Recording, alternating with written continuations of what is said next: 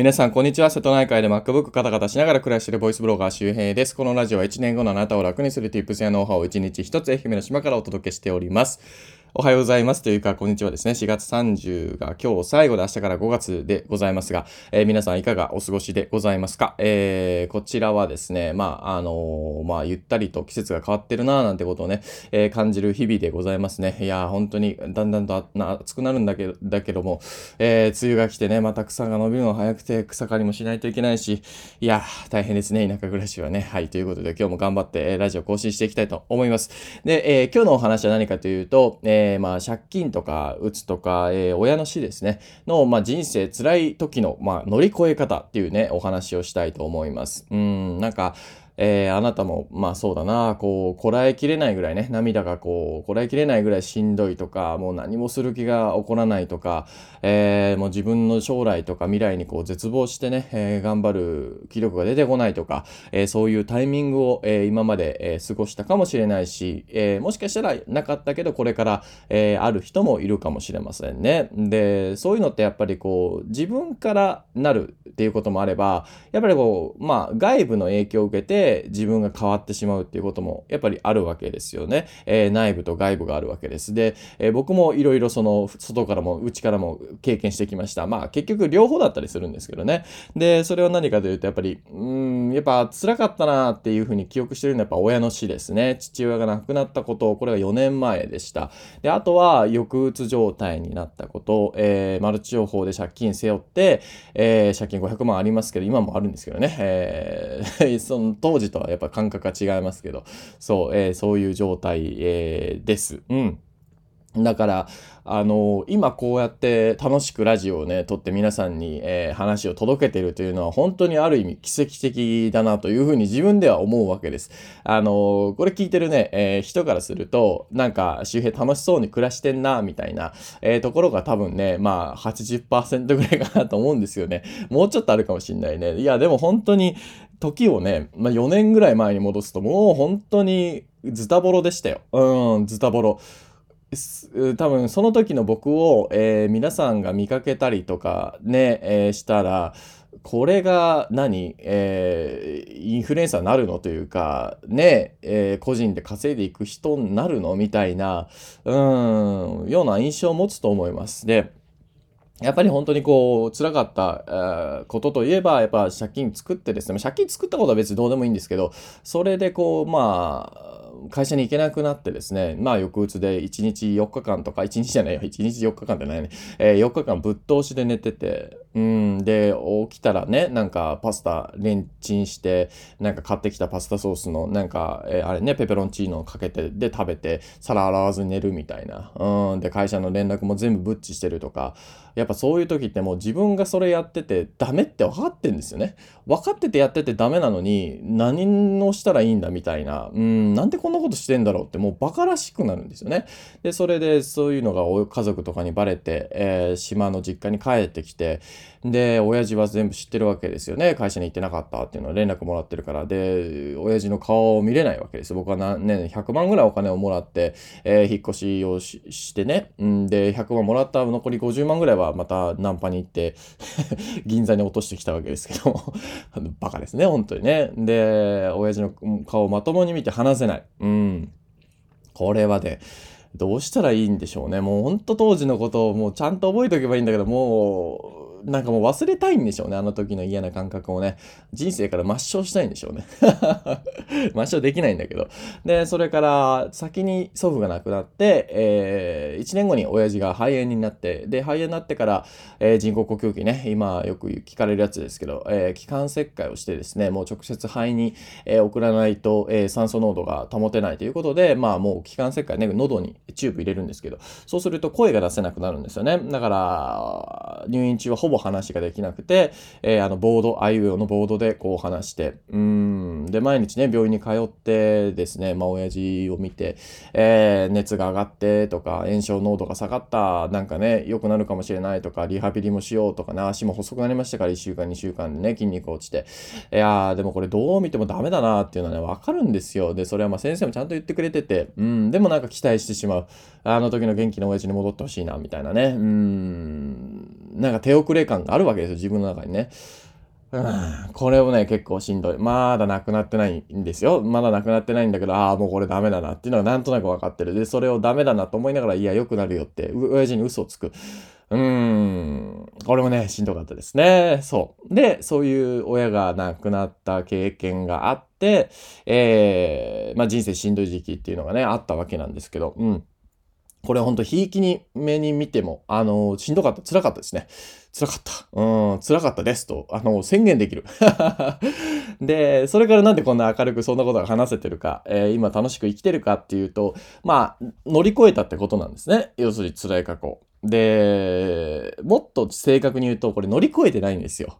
乗り越えてない。うん、乗り越えてません。しんどい。今も思い出したらしんどい。だから辛いしね。で、それでいいんです。だから乗り越えなくていいっていうのが今日の結論です。なんかやっぱりね、僕も当時は、しんどくないよみたいなね。辛くないよ親死んだけど元気だよねこれから僕の人生始まるから頑張るよみたいな。なんかそういうこう、ね、あの、嘘の元気みたいなね、空元気みたいなのをね、出してましたね。うん。で、その反動で自分が辛くなって夜泣いたりとか 親父とよく行ってた海に行って泣いたりとか してましたね。いや、してた、してた。あだから結局ね、そういうふうにこう、どんなに元気だよってね、反動で元気をつけてても、ね、戻ってきちゃうんですよ。トランポリンみたいな感じ。なんかもうね、踏んだらその分飛んじゃうんですよね。で、飛んだ分また踏む、踏むからまた飛べちゃうみたいな。なんかそういう状況で、だからどうあがいてもビヨンビヨンビヨンビヨン感情がね、行き来するんですよ。で、そういう時って一番しんどいんですよね。その感情が高ぶってるだけだったら楽なんですよ。でも、落ちるっていうのがね、結構しんどくて、で、落ちたとこからまた上げないといけない。これが結構ね、しんどいんですよ。で、もうそうなったらどうしたらいいかってもうね、もう知らない。うん。ほっとく。放置です。放置。うん。もう、あの、僕よくやるんですけど、ほんとね、散歩に行くんですよ。もう海辺とかにね、散歩に行くの。で、あの、これね、えー、研究でも分かってるんですけど、自然のところに行くと、半数思考が減るっていうことが分かってるんですね。で、半数思考って何かというと、過去辛いことを思い出して、また嫌な気持ちになって落ち込むっていうことです。うん。ああ、親父を助けられなかったとかね。ああ、なんであの時ね、マルチ情報したんだとかね、早く気づけよとかね、騙されてるっては、まあ騙されてはなかったんだけど、ね、もうもう違うブログとかあっただろうとか、ね、そういう思い出して、変わらないわけですよ、過去はね。変えられないわけですよ。うん。それを思い出してしまう。それを反数思考って言うんですけど、これが結構うつ病の、えー、大きな原因だったりするらしいですね。で、自然の近くに行くと、えー、実はこの反数思考が減るので、入院患者でも窓際の人と窓際じゃない人だと、窓際の人の方が、えー、あの、治療後、え回復率が高い、回復が早いっていうことは分かってるらしいですね。そう。で、だからまあ、僕はすごく良かったのが、えー、やっぱ季節を感じるのがすごく好きだったんです。それはやっぱ子供の頃から島にいたからね。で、やっぱ大人になってからも夕焼け見に行って、夕日が、あ、この時間になったか、早くなったな、遅くなったなってね、それやっぱ季節によって変わりますから、えー、もうすぐこの季節だと、今もうちょっとでね、えっ、ー、と、日の入りが7時ぐらいになるんですけど、7時20分ぐらいまで最大で行きますね。いや、本当に日が長いなってその時ね、思って、いや夕日がまた綺麗でね、また今年も楽しみでコーヒー入れていこうな、行こうかなと思うんですけど、やっぱそこに行ってるとね、落ち込みようがないんですよ。うん。まあもちろん悲しくなってることもあるんだよ。だけど、なんか元気をもらうというか、うん、なんか過去のこと別に思い出してもしょうがないなっていう感じになるというか、なんかね、思考がなんか止まるというかね、なんか、あ、綺麗だな、みたいな。シンプルに、ああ、夕日今日綺麗だな、波音いいなって、えー、砂浜歩いてるその音、きしむ音？あの、砂と砂がね、あのガチャガチャななる音。ああ、なんかこの音いいな、癒されるな、みたいな。うーん。で、いいんです。そう。そんな感じで季節をこう観察するように自分も観察してあげるわけですね。ああ、なんか自分って悲しいんだな、とか、やっぱ辛かったんだな、とかね。よしよしって。うん。でもなんか、今日起きてきてね、えー、本を読んだりしてると、ああ、偉いなとかね、おブログを書こうとしてね、えー、親のこととか借金のこととかちゃんと書けた、あ、すごいなとか。で、その繰り返し、その繰り返しで、いつの間にかここに来たわけですよ。だから、乗り越えてないんですね。全然乗り越えてない。うん。ただ観察してる。辛い時は辛いって認めてあげる。それだけでいいんです。そう。なので、ぜひ、今しんどい人もね、えー、過去しんどいことを思い出してしまう人も、で、これからもしかしたらしんどいことに出会いそうな人も、えー、こういうふうにね、まあ自然の近くに行ったりとか、反数思考をやめることとか、あとはただ観察する。うん。あのー、ね、そういうことをね、ぜひ意識してもらうといいかなというふうに思います。はい。えー、というわけで今日は、えー、人生辛い時の乗り越え方ということで、まあ乗り越えなくていい、まあ観察すればいいということですね。いや、まあ本当に、なんだろう、これ誰しも起こることですからね。やっぱ親の死とかは特にみんなに起こることですからね、基本的に。うん、順当ですからね。親が亡くなって、自分が亡くなって、で、その時、次に自分の子供が亡くなるっていうのは、もう自然の摂理ですから、うん、基本的にはね。でも、中には悲しいことにね、自分、親よりも先に子供が亡くなることもあるから、まあだから、親が亡くなるってことは、まあ、いいことっていうかね、うん、まあしょうがないというか、まあそういうもんだっていうことですよね。うん、だから、なんですかね。やっぱでも時間が解決するってよく言いますけど、本当そんな感じですよ。うん、1年ごとにね、やっぱもう来月で5月28だったかな。親の命日はちょっと忘れたぞ。27か28なんですけどね。確か28だったと思うんだけど。そう、えー、ね、もう4年経つわけですけど、やっぱ、やっぱ感じ方が変わってきましたね。うん。で、そういうもんだと思うんですよね。だからいろいろね、こう過去って変えられないけど、過去の解釈はどんどん変わるわけですよ。よ。だからその怒った時の解釈を本当だと思わないということですね。やっぱ感情がこう入り乱れてる時の解釈ってやっぱぶっ飛んでますから、そうじゃなくて、ちょっと時間を置くとか、ちょっとその場を離れるとか、ね、自然の前に行くとかね。で、他のことに集中したりとか、ね、えー、手仕事をするといいとか言いますね。なんか農業をしたりとか、手を動かす。まあ、マインドフルネスとか言いますけど、うん、あっちゃこっちゃね、思考がいきますからね。やっぱしんどい時っていうのは。まあ、そういう風にやってると、まあ、ちょっと解釈が変わってくるうん、あ、こういう考え方もあるよなと自分で納得する。これね、人に言われても納得しないんですよ。あだから、いや、親、親が死ぬのは普通だから、そんな、ね、泣かなくてもいいよ、みたいな。言われてさ、なかなか、なんか悲しくならないでしょ。あ、そうなの？え、わかった？オッケー、元気？みたいなさ、怖い怖い怖い。怖い怖い怖い。怖いよ。それちょっと怖いね。ので、まあなんだろう、本当に、うん。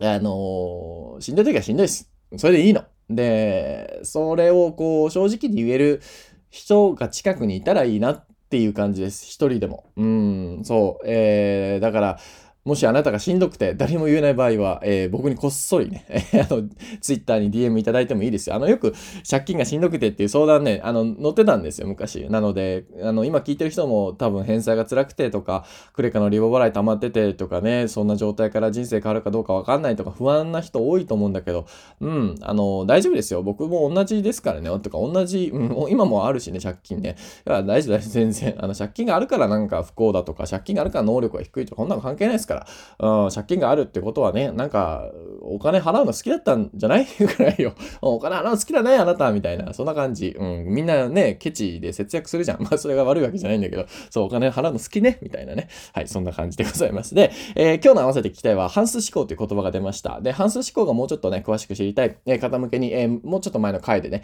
えー、人生、辞めるだけで人生良くなる、えー、ダメな思考法ということの話をしてますので、えー、詳しく知りたい方は、えー、合わせて聞きたいから聞いてみてください。えー、という感じで、えー、今日の放送をね、えー、終わっていくわけですけども、うん。もう最近ね、あの、僕、スタンディングで作業してるんですけど、スタンディングで疲れて座ろうと思ったら、瀬戸さんが僕のい、ね、あの、猫ね、猫が、あの、僕の椅子に座ってるんですね。だからもう、最近は強制スタンディング状態ですね。もう もうなんかね、最近瀬戸さんが甘えん坊モードなんかよくわかんないけど、僕は椅子に座ってると僕の膝に上がってきて、で、膝に上がってきてずっとね、そこで寝ようとするんで、もうこれ動けないわと思ってね、本読書をしたりとかね、まあ猫、ほんと飼ってよかったなと思いますね。なんかこう、古民家で一人でやってたら多分辛かったことを思い出して、ね、辛いなとかってなってたと思うんですけど、やっぱなんかね、瀬戸さんと遊んでたりとかね、うんね、あの、会話するとかね、やっぱ猫いいよ。猫いい。うん、皆さん猫飼おう。うん。保護猫ね、保護猫でいいから、あの、ペットショップ、まあ、行っちゃダメだわけじゃないけど、行かなくていいと思うから。いやー、いいですよ、猫はね。うん。そう、あの、まあこの話もどっかでしましょうかね。猫飼ってよかったなって思うことシリーズでもね、えー、やりましょうかね。あとは維持費がどれぐらいかかるのかとかね。あまあ、猫はいいですよ、本当にね。なメンタリスト DAIGO さんいいなとか思ってて、もう本当その理由だけで買いましたからね、僕。あメンタリスト DAIGO みたいに家で猫とじゃれ合いたいなと思って。で、えー、保護猫を引き取りに行って、で、それでポルカしたら9万集まったけどめっちゃ炎上するみたいな。借金あるからけど猫飼ったみたいなポルカして9万集めたらめっちゃ炎上するるみたいな。いや、ありましたね。なんか、こいつはなんかね、猫を出しに使ってお金を稼いでるって。ねえ、いや、9万ポッチで稼いでるって言われたらちょっとね、もう9万以上払ってるしな、こっちは。ね瀬戸さんにね、毎月お金かかるからさ、はい。まあ、その話は置いときましょう。はい。というわけで、えー、何の話だったっけ？合わせて期待は、えー、半数思考について話してる回ですね。ぜひ聞いてみてください。えー、皆さんゴールデンウィーク体調とお気をつけてお過ごしください。おい、かむね最後お過ごしください。また次回お会いしましょう。バイバーイ。